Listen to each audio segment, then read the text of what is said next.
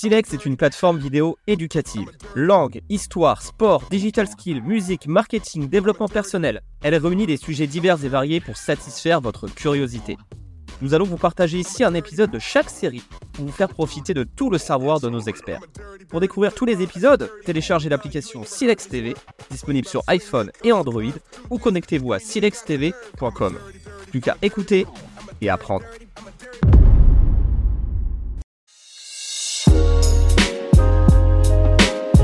Passons maintenant à deux exemples forts. Pourquoi forts? Parce que ces deux crises sont nées sur les réseaux sociaux et qu'elles ont été ensuite fortement relayées par les médias traditionnels. Un glissement qui n'a fait que démultiplier l'effet bombe H digital. Retour en arrière, d'abord avec le slip français. Commençons par regarder ce reportage réalisé par Quotidien sur TMC, moins de 10 jours après l'explosion de l'affaire sur les réseaux sociaux.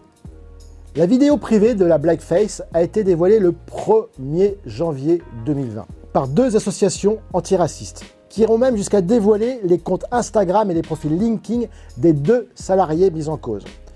En une journée, les répliques sur les réseaux sociaux font basculer le slip français dans l'engrenage de sa première grande crise majeure. Le 2 janvier, ces publications sont ainsi partagées plus de 930 000 fois notamment sur Twitter, mais également sur d'autres réseaux sociaux. Après l'indignation de la blackface, c'est l'appel au boycott le 3 janvier. Selon Visibren, une plateforme de veille des réseaux sociaux spécialisée dans la protection de réputation des marques, plus de 86 146 tweets sont publiés dans la journée du 2 janvier par 41 730 internautes, accompagnés du hashtag boycott français.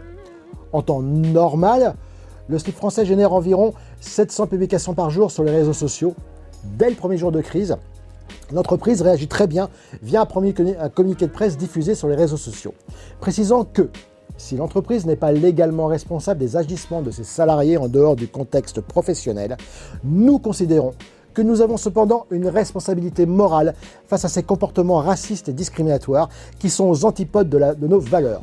C'est pourquoi nous avons décidé de sanctionner fermement les deux salariés. Le créateur du site français, Guillaume Gibault, clarifie ensuite la situation à l'agence France Presse en précisant que les deux salariés ont été convoqués et mis à pied à titre conservatoire. Le même jour, un nouveau tweet épingle Guillaume Gibault accusé de racisme. Le site français se retrouve critiqué pour homophobie. La cause, un reportage de 2014 exhumé par une tweetos. On y revoit un extrait du reportage du JT de France 2 où, dans le champ de la caméra, Guillaume Gibault prononce cette phrase. Les autres, en parlant des entreprises citées par les échos, ce ne sont pas des petits pélés. À nouveau pris dans l'œil du cyclone, le slip français subit de nouvelles attaques, toujours aussi virulentes sur les réseaux sociaux. L'affaire est très relayée et analysée par les médias traditionnels, presse écrite, radio, télé. Il aura fallu près de 15 jours au slip français pour éteindre l'incendie Comment? Par très peu de communication sur les réseaux sociaux. D'ailleurs, au passage, entre le 1er et le 13 janvier, le compte Insta de l'entreprise est resté muet, mais par une présence médiatique, travaillée dans l'urgence, mais très bien travaillée en termes de contenu. S'il y a un effet élément à retenir, en dehors de la virulence des attaques sur les réseaux sociaux, c'est le contenu du discours de Guillaume Gibault devant la caméra de quotidien.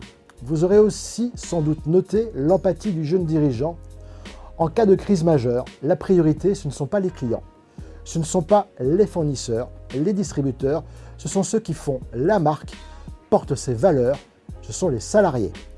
Face caméra, Guillaume Gibault joue ou surjoue, qu'importe, ce n'est pas grave, la carte de la protection de ses salariés avant tout. L'émotion et l'empathie sont deux belles clés de sortie de crise. Je vous conseille aussi de lire cet article du Figaro intitulé Les marques doivent résister au chantage des réseaux sociaux. Place maintenant à une autre crise encore plus forte, plus impactante, survenue en novembre 2018, celle de Dolce et Gabbana. Commençons là aussi par un reportage. Regardez-le jusqu'à la deuxième minute et 40 secondes. Plus de deux ans après, Dolce Gabbana n'a toujours pas retrouvé son assise historique en Chine. Comme l'explique très bien cette dépêche de l'agence France Presse du 12 novembre 2020, reprenant entre autres un extrait publié dans la presse économique italienne. En début d'année, Alfonso Alfonso Dolce pardon, avait indiqué que le groupe avait récupéré 50% du terrain perdu et visait une récupération totale à la fin 2020. En novembre 2018, la Chine valait 20% du chiffre d'affaires, soit 260 millions d'euros pour Dolce Gabbana. Dans les mois suivants, nous en avons perdu 120, inutile de le nier. Mais désormais, nous, en avons récupéré 60 millions, soit la moitié, et le reste arrivera bientôt, avait-il déclaré en février dans un entretien au quotidien économique Il Soleil. Pourquoi une telle erreur de communication?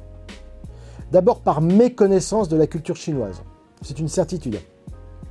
Par la faute d'un humour décalé, susceptible, et encore, et encore, susceptible d'être pris au second degré. En Italie, pourquoi pas, mais totalement incompatible avec l'esprit chinois. Puis aussi et surtout par l'incapacité des services com et marketing de Dolce et Gabbana à mesurer la force de frappe des réseaux sociaux chinois comme Weibo et l'attachement de ces internautes à un patriotisme qui n'éclaire pas les médias sociaux européens plus attachés à la critique éclairée, aux analyses ou au partage d'informations, ce qui n'est pas le cas en Chine, où seuls les médias d'État sont autorisés. Enfin, dans cette affaire, le seul élément universel, flagrant, indéfendable, c'est le racisme.